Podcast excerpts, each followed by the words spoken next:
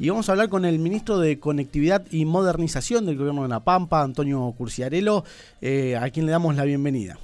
Hola, ¿qué tal? Bueno, muchas gracias y buen día para, para todos ustedes.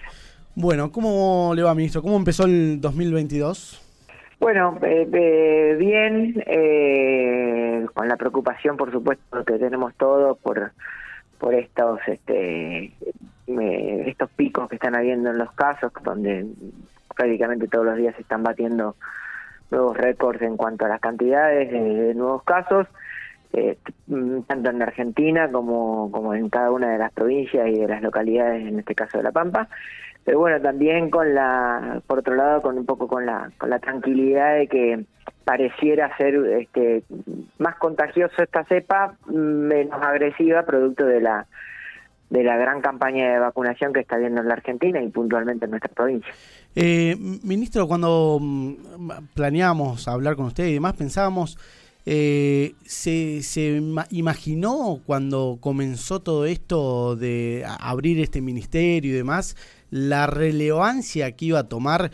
digo, más allá de, la, de la, modernización en sí que, el Estado pampeano necesitaba y demás, pero eh, creo que fue un ministerio que, que fue de, los más relevantes. Mm, por supuesto, salud mm, por ahí fue el más relevante, pero eh, la conectividad y la modernización fue lo, que marcó estos últimos dos años. Mira, si yo te digo que sí, te estaría mintiendo porque yo jamás me iba a imaginar eh, que la relevancia de, la gestión de este ministerio iba a estar dada por una pandemia, digamos. A nosotros, si bien tenía, la creación del ministerio era porque el, gobernador entendió eh, por los análisis previos de la necesidad de empezar a transcurrir el camino, o de transitar, mejor dicho, el camino para la innovación en cuanto a la este, a los mecanismos y a las herramientas para la gestión pública y fundamentalmente también para el fomento y la, y la inversión en cuanto a, la conectividad. Eh, no podemos olvidar que la pandemia, además de quitarnos de la hoja de ruta que teníamos prevista al principio, ha puesto con mucho más fuerza el pie en el acelerador en, en, cuanto a las en cuanto a las eh, implicancias que le generaba el ministerio pero claramente este, yo mm, tenía y, y, lo sostengo de la eh, de la relevancia que tienen los temas que maneja este ministerio pero bueno yo no no no uno no podía por supuesto como nadie este eh, saber que esta pandemia además de golpearnos tan duro eh, en, la generalidad de la de la sociedad y de cada ámbito eh, que nos iba a, por supuesto, a demandar todo lo que nos ha demandado, que por suerte o, y por la, la voluntad y el comportamiento de, todos los agentes de la administración, de todo el gabinete y fundamentalmente del gobernador, hemos podido estar a las alturas de las circunstancias. Pero, eh, mira, yo el otro día me tocó eh, ser el orador en la entrega del reconocimiento a los, por los 25 años de, de los agentes públicos y yo les decía, eh, a ellos, que son los agentes, ellos sí saben eh, lo difícil que es gestionar en el marco de esta pandemia. Pero mucha gente, mucha gente no se dimensiona lo dificultoso que es. Así que hubo que ponernos el cinturón de seguridad y andar a, a alta velocidad en la gestión para poder estar dando respuesta a unas demandas que tenía la sociedad y sobre todo eh, el armado de todo el esquema de salud para poder dar respuesta a esta, ¿no? Eh, ¿Qué se pudo cumplir en estos, en estos dos años en cuanto a la modernización del Estado? Por ejemplo, la, gestión documental de documentos electrónica. Eh, ¿Cómo va esa implementación y si ya se pudo lograr alguna parte? Mira, eh, hemos tenido grandes avances en un proyecto que es, este, por supuesto, troncal y, de fondo y que no solamente tiene que ver con las cuestiones de la implementación de la tecnología, sino además también con un cambio cultural de, de, pasar de una manera de administrar a, otra que paulatinamente es completamente distinta. Ya tenemos varias dependencias que ya están implementando sus trámites con firma digital, ya tenemos, lo cual eso ha sido un gran avance, ya tenemos la plataforma de gestión documental electrónica en proceso de testeo para comenzar,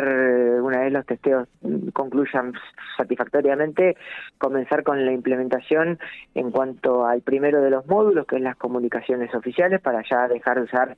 notas o papeles, mejor dicho, para las notas que se mandan dentro del gobierno y transitar ese primer módulo y ir pasando a los a los subsiguientes. Yo para que la gente que nos escucha se dimensione, eh, uno lo que hace con estos sistemas es eh, de alguna manera estandarizar eh, la tramitación o el quehacer público en cuanto a la en cuanto a la burocracia estatal. Burocracia en el buen sentido de la de la palabra. Qué quiere decir esto que yo en un sistema no puedo hacer que un trámite tenga cinco formas diferentes de, ejecutarse. Entonces yo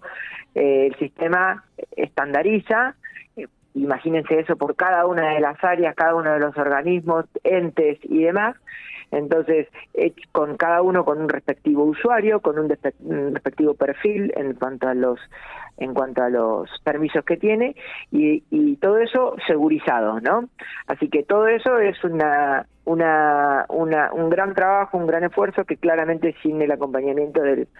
del, gobierno nacional, que es quien nos en definitiva nos da la plataforma, eh, hubiese sido muy dificultoso poder realizarlo. Estamos muy contentos en que ya estamos en la parte, en la etapa de testeo para, para después ya salir a implementarlo en este primer módulo con la correspondiente capacitación no a los agentes. Ah, ¿Hay alguna... Y por otro lado, sí, perdón. No, no, decime, decime. Digo, y por otro lado está toda la, eh, volviendo a tu pregunta de qué hemos podido eh, concretar en estos dos años, están todos los diferentes sistemas que desarrollamos con programadores propios del gobierno de La Pampa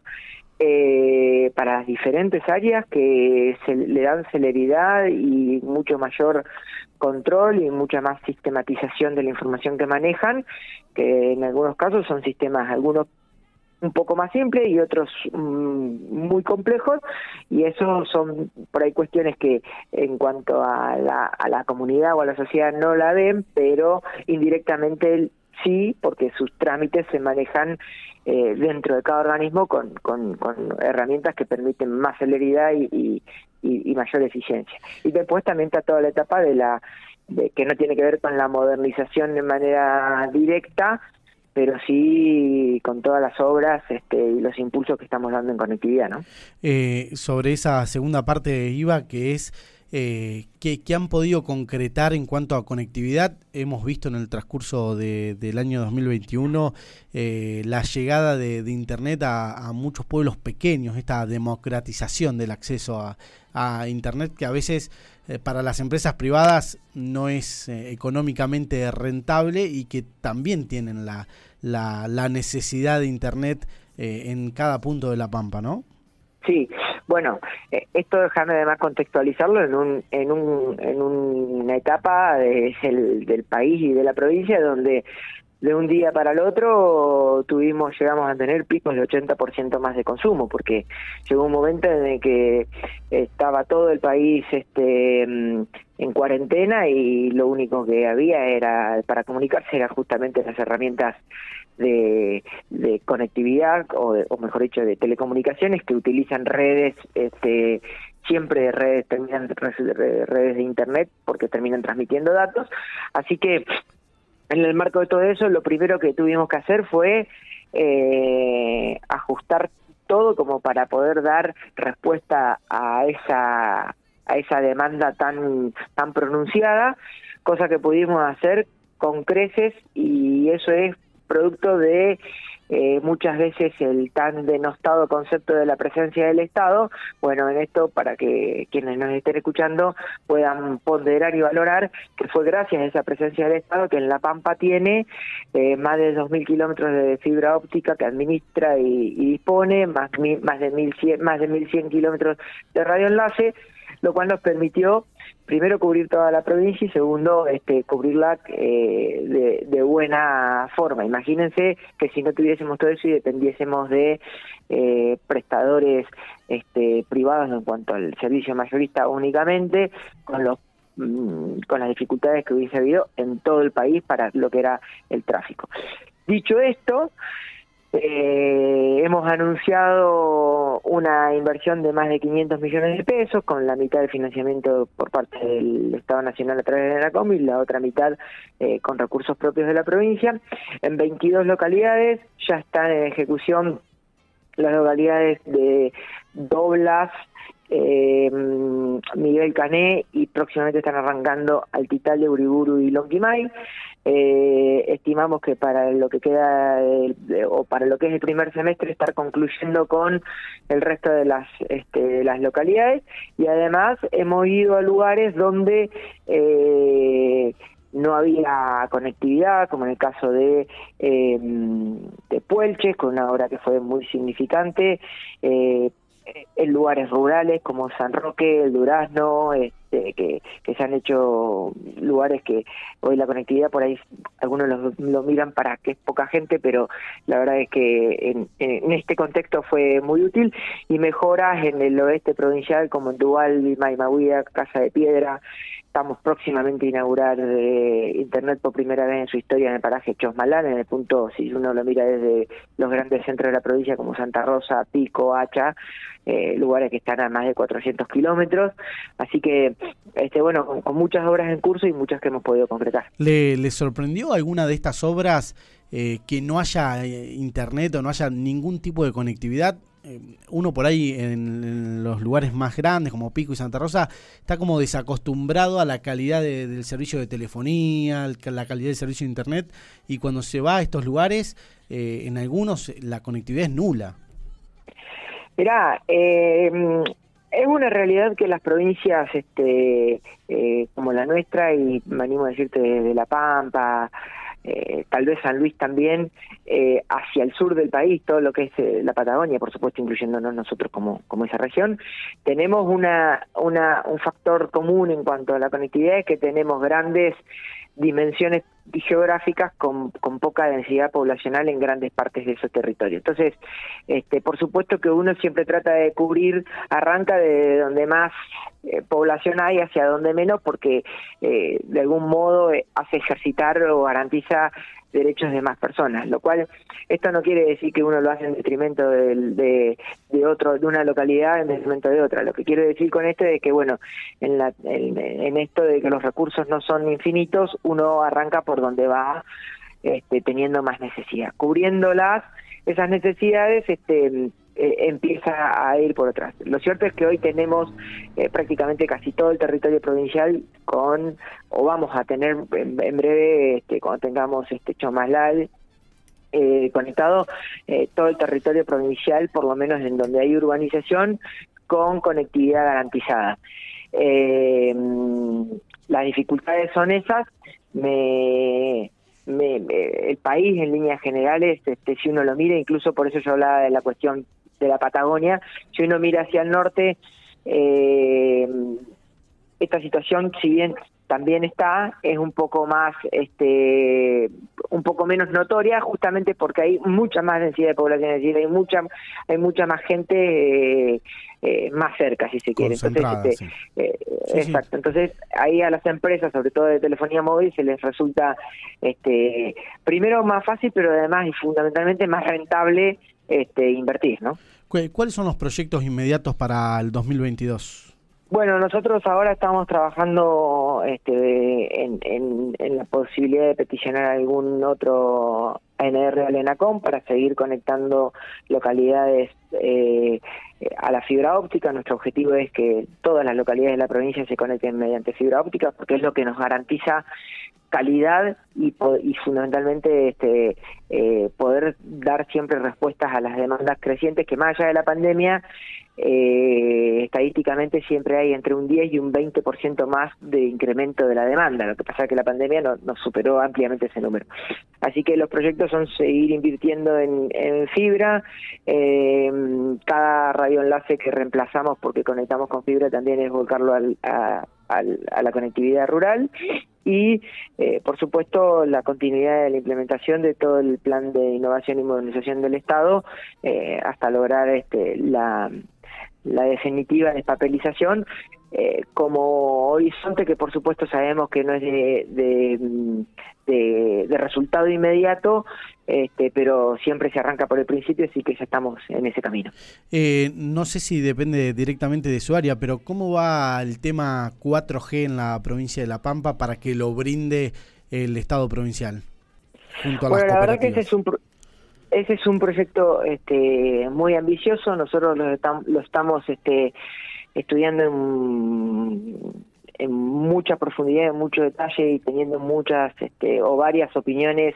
de, de consultores de digamos de, de, primer nivel y de muchísima experiencia en un proyecto que tiene muchas aristas este o en, o en una inversión que tiene muchas aristas porque no es solamente una, una cuestión de cuánto dinero hay que poner sino además de contar con de, la posibilidad de contar con un recurso que, que es muy escaso que es todo el recurso que se dedica a la telefonía móvil, eh, escaso en, la, en, el país, imagínense en la provincia, eh, con cuestiones que tienen que ver también con técnicas muy muy este muy grosas este en el sentido de que no son cada uno de los equipos que van a las celdas sino cada uno de los softwares que, el core que se llama que administra eh, el sistema. Así que es un proyecto muy complejo de muchas este, vertientes a considerar, que lo estamos analizando, que lo seguimos mirando, que todo el tiempo le encontramos más cosas que hay que detallar para poder finalmente hacer una propuesta concreta y, ver si, es posible su, su materialización. Todo esto además teniendo en cuenta eh, la necesidad de que de que un, un usuario de un de La Pampa pueda también tener servicio en cualquier otro lugar que se encuentre, ¿no? Sí, sí, totalmente. Así que, eh, como te decía, no solo es una cuestión de eh, la inversión que es mucha, sino además de todos otros factores que tienen que ver con el recurso humano, la cuestión técnica, la cuestión comercial, la cuestión de marketing y la cuestión de la vinculación con los otros operadores. Así que estamos eh, en pleno estudio eh, en un proyecto súper complejo. Eh, no sé si nos quedó algo en el tintero, si no, le agradezco mucho por este contacto. Bueno, no, el agradecido soy yo y invitar a la, a la población de Pico y de la provincia que se siga cuidando y fundamentalmente que, que se vacunen aquellos que no, que no lo han hecho todavía. Muchísimas, gracias.